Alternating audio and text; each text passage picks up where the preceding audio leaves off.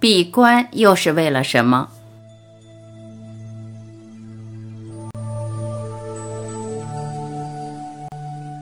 沉浮与参是随时可做的练习，那么闭关的用意又在哪里呢？这个问题问得很好。从我的角度，这个问题终于开始反映更深的层面，而不是透过头脑在表面不断互动，而且还互动不完。什么叫做闭关？也只是因为我们还有肉体。而还要透过山洞、密林、山林来避开种种让我们分心的杂音，让自己完全专注在大我，这才是真正闭关的目的。其实就是那么简单。一个人彻底懂了，也就明白过去透过追求或练习可以达到的意识状态，最多是让猴子一般躁动的心安静下来，稍微让头脑得到一点休息。并且透过休息集中注意力，但是这一切和一个人见到不见到、开悟不开悟、醒觉不醒觉，其实一点关系都没有。一个人突然体会到，他所追求的统一性、一致性和完整性，其实自己本来就有，老早都有，甚至从来没有离开过自己，也不需要透过什么管道才能接触。只有这样醒觉过来，他才突然发现，全部生命系列所谈的都是正确，也会突然可以完全理解经典所讲的一切。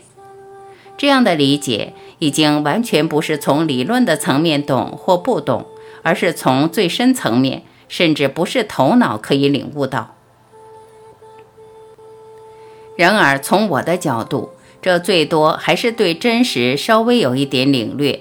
就像是匆匆看了一眼，他自然会发现自己依旧不知不觉受到周边的影响，烦恼和念头还是会起伏，也自然发现我的根还没有断掉，这是难免的。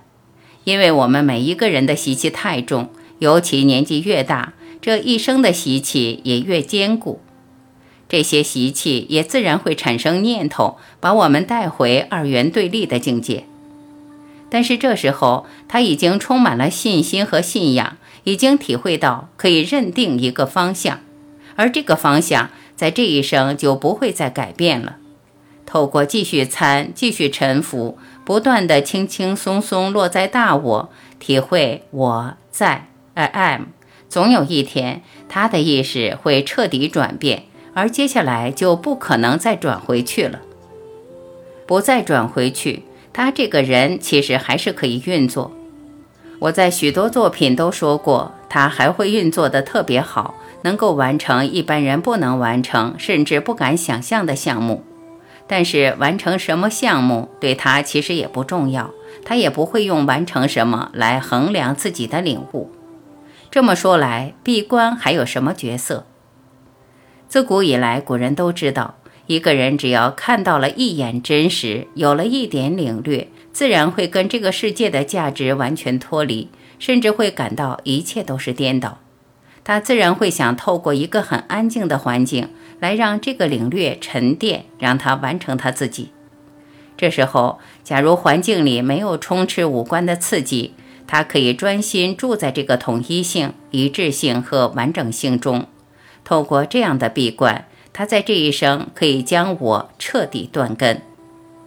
我们仔细观察过去的大圣人，有许多闭关的实例，比如耶稣年轻时还没回到巴勒斯坦之前，有很长一段时间的经过并没有被记载下来。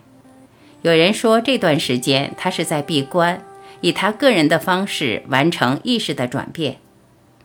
佛陀则是经过六年苦修。终于让我彻底断根。他也主张，一个人的意识转变到了某一个阶段，应该要找比较安静的地方来巩固这个转变。禅宗的祖师达摩一路独修，从印度来到中国，在山洞里面壁多年，才等到二祖。我们也可以把这样的经过当作闭关。禅宗的六祖慧能也是如此。六祖见到五祖时才二十三岁，已经见到，但是他还是用了十五年的时间避开人间，后来才出来传法。拉玛那马哈希也是一样，十六岁就有大领悟，但是他后来的二十八年都在圣聚山的山洞里闭关，长时间住在维鲁巴沙洞屋，只在夏季短住芒果树动物。被世人发现之后，他并不讲课，只是透过沉默和学生互动。关于闭关，我相信大家读到这里会觉得表面上好像有个模式。但是再仔细观察，其实也没有一个固定的方式。这些大修行人老早就领悟，领悟之后，对他们而言，什么叫做闭关不闭关？圣人也没有这个观念，最多是选择独自做一个长期的休息或专注。怎么说？一个人领悟或彻底醒觉过来，他知道这个世界是个大妄想，不会想去干涉。更没有动机想将世界转变成好或坏，反过来，他轻轻松松放过这个世界。他知道这个世界带来的剧情早晚会自己消失。世界剧情本身对整体没有代表性，去干涉一个不存在的剧本，这种事他过去可能会想做，然而现在跟他不相关了。这么说，什么叫做闭关？对他其实没有意义。闭关是人间站在二元对立而有的一种观念，然而这些观念一样摸不到真实的边。我过去才会劝许多提出这类问题的朋友，不需要去探讨，毕竟对自己没有帮助，反而还带来一种需要闭关的期待。